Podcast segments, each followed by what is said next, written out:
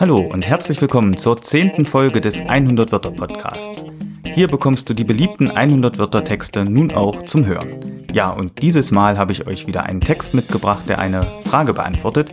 Und diese Frage lautet, von der Walderdbeere zur Gartenerdbeere. Deshalb sind Erdbeeren heute so groß. Ist ja schon die Frage, eigentlich sind die ja viel kleiner, die Walderdbeeren.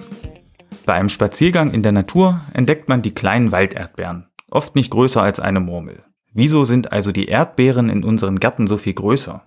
In Europa wuchsen ursprünglich nur die kleinen Walderdbeeren. Sie waren früher beliebt. Seit der Steinzeit standen sie auf dem Speisezettel und wurden dann im Mittelalter systematisch angebaut. Tja, und während viele der in Europa heimischen Pflanzen zu ergiebigeren Varianten gezüchtet wurden, war das bei der Erdbeere anders. Die große Gartenerdbeere stammt nämlich nicht aus Europa, sondern aus Amerika.